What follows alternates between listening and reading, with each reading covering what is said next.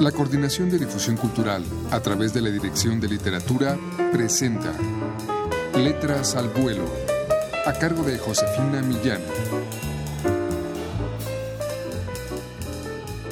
Muy buenas tardes amigos. Fernanda García Lao es dramaturga y poeta, nació en Mendoza, Argentina en 1966 y es una de las 27 narradoras que componen el volumen número 9 de Solo Cuento, esta es una publicación más de la Dirección de Literatura de la UNAM. Vamos a escuchar un fragmento de La Virgen y el Cordero.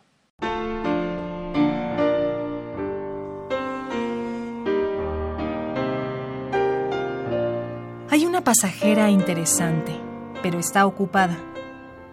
Un señor con pinta de imbécil la hace girar en la pista. Son los últimos. El resto ya se durmió hace rato. El mar plancha a las personas decentes. Arturo la mira con saña. Cada sector de su cuerpo merece una lamida. Los hombros son blancos o transparentes. Casi adivina sus huesos. El modo en que los músculos ensanchan, elásticos. El pelo corto le deja la nuca al descubierto. Un deseo ambiguo la domina. Ella parece un efebo. También como hombre sería deliciosa. Arturo no puede soportar que esté con otro. El imbécil es viejo y pelirrojo, parece un payaso. Transpira sus movimientos con olor rancio. Así huelen los muertos para Arturo, que no aguanta y los deja solos. Que un estertor se los lleve. Mejor salir a la noche. El océano fluctúa mientras el cielo se queda tieso. Arturo se acomoda en la reposera. El saco de piel apenas le cubre las rodillas. Hace años que se fue, y ahora volverá resfriado. El viento le atraviesa la nariz como un pasillo que se construye rápido. Después se pierde en el pulmón y lo enfría. Los pelos del cuello, helados. Arturo está vacío. El mar se sacude bajo sus nalgas.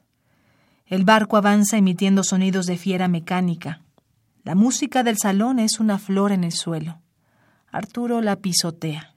Intenta fumar. El cigarrillo se muere rápido entre sus dedos. Entonces recuerda a su padre, el señor Wins. Seguro que no va a recibirlo al puerto. Habrá mandado a alguien. Mejor será más fácil decirle no. Que se queda en Buenos Aires, que a Gaiman no vuelve. Su padre ya no quiere mantenerlo. Tu anarquía me sale cara, le dijo en su última misiva. Arturo no respondió. Wins le mandó un pasaje de vuelta y una invitación a su boda. Me caso a fines de septiembre. Otra vez. Jaime Wins ya enterró a dos esposas. La primera fue Rachel, la madre de sus tres hijos varones. Arturo es el del medio, el traidor a las buenas costumbres. Ella murió tras parir al último. La segunda mujer le dio dos hijas. Era una gordita del valle con pretensiones místicas y problemas gástricos que decidió atragantarse con torta galesa una tarde de invierno. Jaime solía montarla a la hora del té y después se perdía con excusas ovinas. Pero pasaron los meses y él dejó de merendarla. Ella no pudo soportarlo. Wins no la lloró. Era un tipo sensato.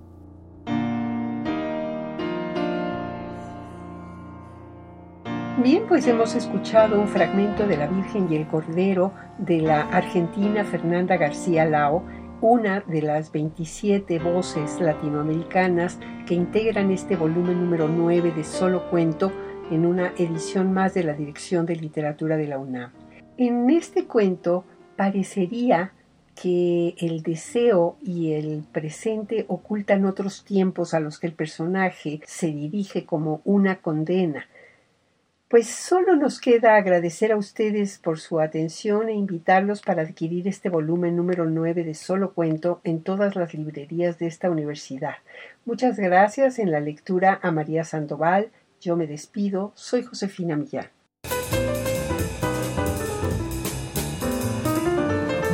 La Coordinación de Difusión Cultural a través de la Dirección de Literatura presentó Letras al Vuelo a cargo de Josefina Millán.